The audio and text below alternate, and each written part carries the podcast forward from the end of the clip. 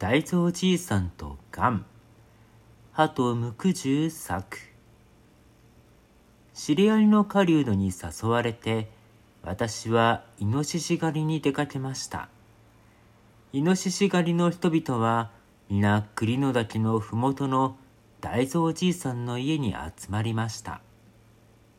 じいさんは72歳だというのに腰一つ曲がっていない。元気な老狩人でした。そして狩人の誰もがそうであるようになかなか話し上手の人でした。血管の膨れた頑丈な手をいろりの焚き火にかざしながらそれからそれと愉快な狩りの話をしてくれました。その話の中に今から35、6年も前まだ栗の岳の麓の沼地にがんが盛んに来た頃のがん狩りの話もありました。私はその折の話を土台としてこの物語を書いてみました。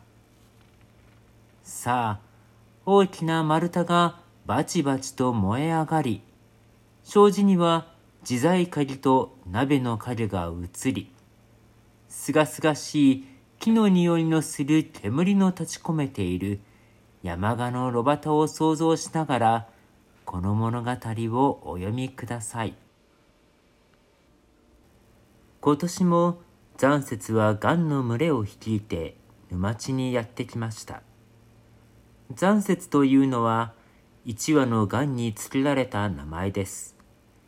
左右の翼に一箇所ずつ真っ白な混じり気を持っていたので、狩人たちからそう呼ばれていました。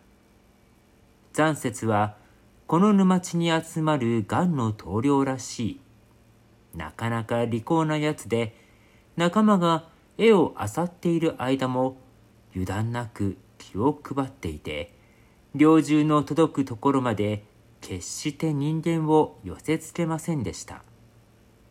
大蔵じいさんはこの沼地を狩り場にしていたが、いつ頃からか、この残雪が来るようになってから、一羽のガンも手に入れることができなくなったので、いまいましく思っていました。そこで、残雪がやってきたと知ると、大蔵じいさんは、今年こそはと、かねて考えておいた特別な方法に取り掛かりました。それはいつもガンの柄を漁るあたり一面に杭を打ち込んで、タニシをつけたうなぎ釣り針を畳糸で結びつけておくことでした。じいさんは一晩中かかってたくさんのうなぎ釣り針を仕掛けておきました。今度はなんだかうまくいきそうな気がしてなりませんでした。翌日の昼近く、じいさんは胸をワクワクさせながら沼地に行きました。昨晩釣り針を仕掛けておいたあたりに何かバタバタしているものが見えました。閉めたぞ。じいさんはつぶやきながら夢中で駆けつけました。ほっほう、これは素晴らしい。じいさんは思わず子供のように声を上げて喜びました。一話だけであったが、生きているガンがうまく手に入ったので、じいさんは嬉しく思いました。盛んにばたついたと見えて、辺り一面に羽が飛び散っていました。ガンの群れはこれに危険を感じて餌場を変えたらしく、付近には一羽も見えませんでした。しかし、大蔵じいさんは、たかが鳥のことだ。一晩経てば、また忘れてやってくるに違いない。と考えて、昨日よりももっとたくさんの釣り針をばらまいておきました。その翌日、昨日と同じ時刻に大蔵じいさんは出かけていきました。秋の日が美しく輝いていました。じいさんが沼地に姿を現すと、大きな羽音とともに、ガンの大群が飛び立ちました。じいさんははてな。と首をかしげました。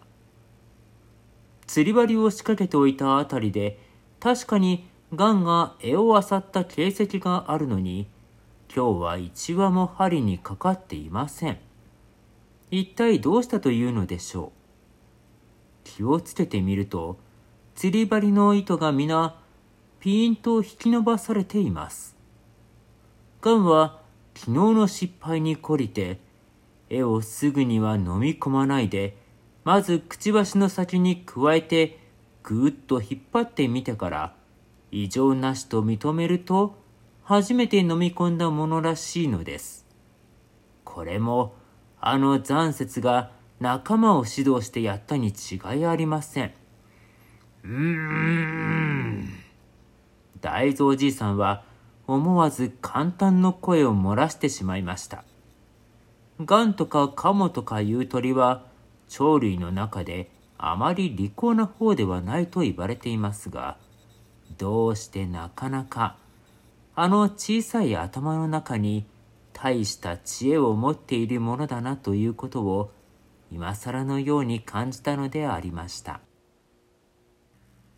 その翌年も残雪は大軍を率いてやってきましたそして例によって沼地のうちでも見通しの利くところを餌場に選んで絵を漁るのでした大蔵じいさんは夏のうちから心がけてタニシを5票ばかり集めておきました。そしてそれをガンの転みそうな場所にばらまいておきました。どんな塩梅だったかな？とその夜行ってみると案の定そこに集まって盛んに食べた形跡がありました。その翌日も同じ場所にうんとこさと撒いておきました。その翌日もそのまた翌日も同じようなことをしましたがんの胸は思わぬごちそうが四五日も続いたので沼地のうちでもそこが一番気に入りの場所となったようでありました。大蔵じいさんはうまくいったので会心の笑みを漏らしました。そこで夜の間に餌場より少し離れたところに小さな小屋を作ってその中に潜り込みました。そしてねぐらを抜け出してこの餌場にやってくるガンの群れを待っているのでした暁の光が小屋の中にすがすがしく流れ込んできました沼地にやってくるガンの姿が彼方の空に黒く点々と見え出しました先頭に来るのが残雪に違いありません。その群れはぐんぐんやってきます。閉めたぞ。もう少しの辛抱だ。あの群れの中に一発ぶち込んで、今年こそは目に物見せてくれるぞ。猟銃をぐっと握りしめた大蔵じいさんは、頬がビリビリするほど引き締まるのでした。ところが残雪は油断なく地上を見下ろしながら群れを率いてやってきましたそしてふといつもの餌場に昨日までなかった小さな小屋を認めました。様子の変わったところには近づかぬがよいぞ。彼の本能はそう感じたらしいのです。ぐっと急角度に方向を変えるとその広い沼地のずっと西側の端に着陸しました。もう少しで弾の届く距離に入ってくるというところで、またしても残雪のためにしてやられてしまいました。大蔵じいさんは広い沼地の向こうをじっと見つめたまま、うーんとうなってしまいました。今年もまたぼつぼつ例の沼地にがんの来る季節になりました大蔵じいさんは生きた土壌を入れた丼を持って鳥小屋の方に行きました。じいさんが小屋に入ると一羽のガンが羽をばたつかせながらじいさんに飛びついてきました。このがんは2年前じいさんが釣り針の計略で生け取ったものだったのです。今ではすっかりじいさんに懐いていました。時々鳥小屋から運動のために外に出してやるがヒューヒューヒューと口笛を吹けばどこにいてもじいさんのところに帰ってきてその肩先に止まるほどに慣れていました。大蔵じいさんはガンが丼から絵を食べているのをじっと見つめながら「今年は一つこれを使ってみるかな」と独り言を言いました。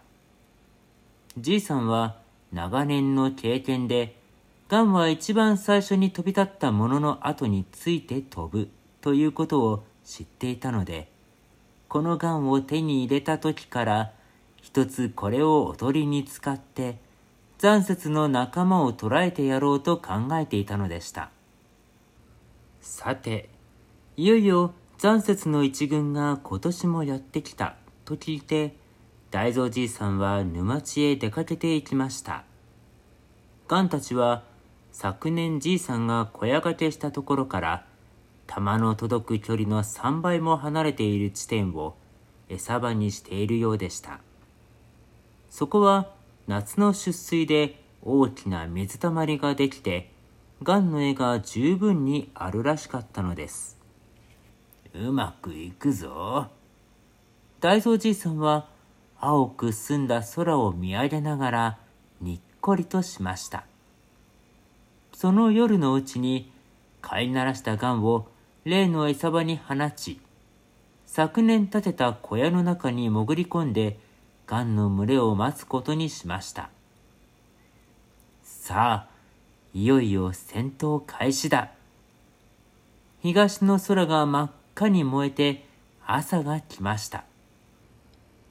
残雪はいつものように群れの先頭に立って美しい朝の空を毎一文字に横切ってやってきました。やがてそばに降りるとぐわーぐわーというやかましい声で泣き始めました。大蔵じいさんの胸はワクワクしてきました。しばらく目をつぶって心の落ち着くのを待ちました。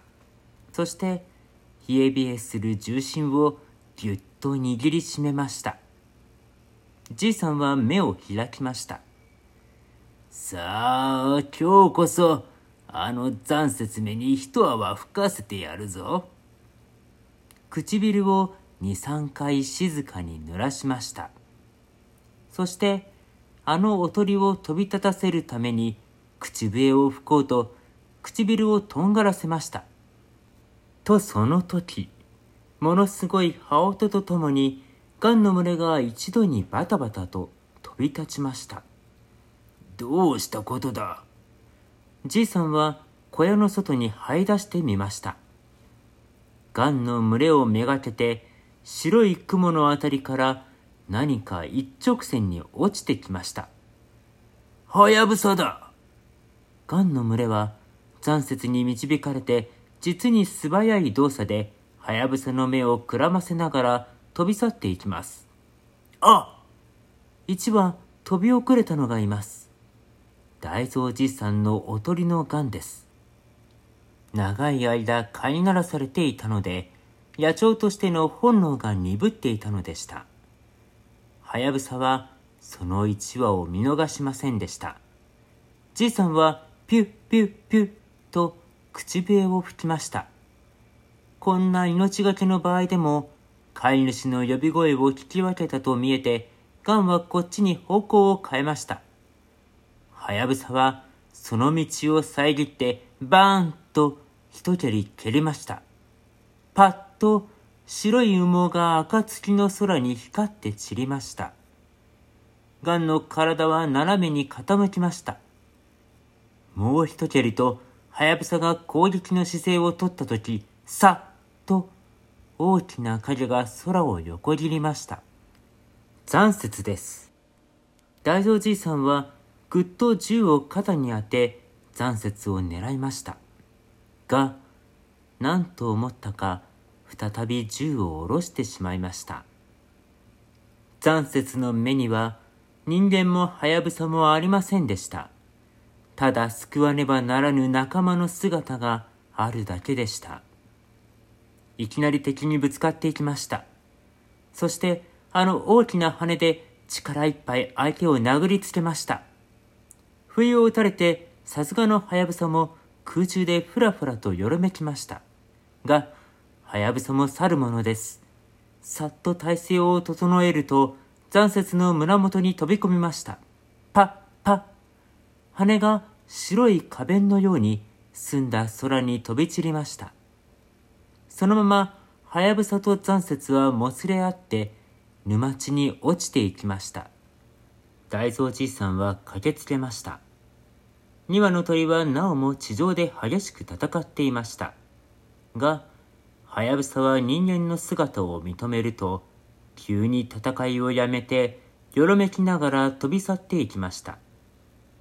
残雪は胸のあたりを紅に染めて、ぐったりとしていました。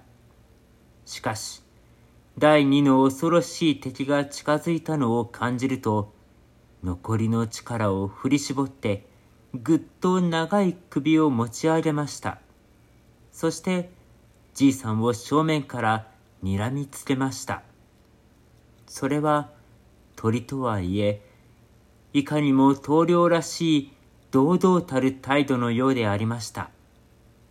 大蔵じいさんが手を伸ばしても、残雪はもうジタバタ騒ぎませんでした。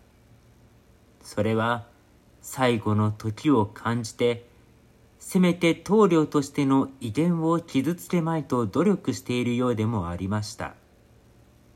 大蔵じいさんは強く心を打たれて、ただの鳥に対しているような気がしませんでした。残雪は大蔵じいさんの檻の中で一冬を越しました。春になるとその胸の傷も治り、体力も元のようになりました。ある晴れた春の朝でした。じいさんは檻の蓋をいっぱいに開けてやりました。残雪はあの長い首を傾けて、突然に広がった世界に驚いたようでありました。が、バシッ。心よい羽音一番、一直線に空へ飛び上がりました。爛漫と咲いたすももの花がその羽に触れて、雪のように清らかにハラハラと散りました。おーい、ガンの英雄よ。お前みたいな選物を、俺は卑怯なやり方でやっつけたかないぞ。なあ、おい。今年の冬も仲間を連れて沼地にやってこいよ。そうして俺たちはまた、堂々と戦おうじゃないか。大蔵じいさんは鼻の下に立って、こう大きな声でガンに呼びかけました。そうして残雪が北へ北へと飛び去っていくのを、晴れ晴れとした顔つきで見守っていました。いつまでも、いつまでも見守っていました。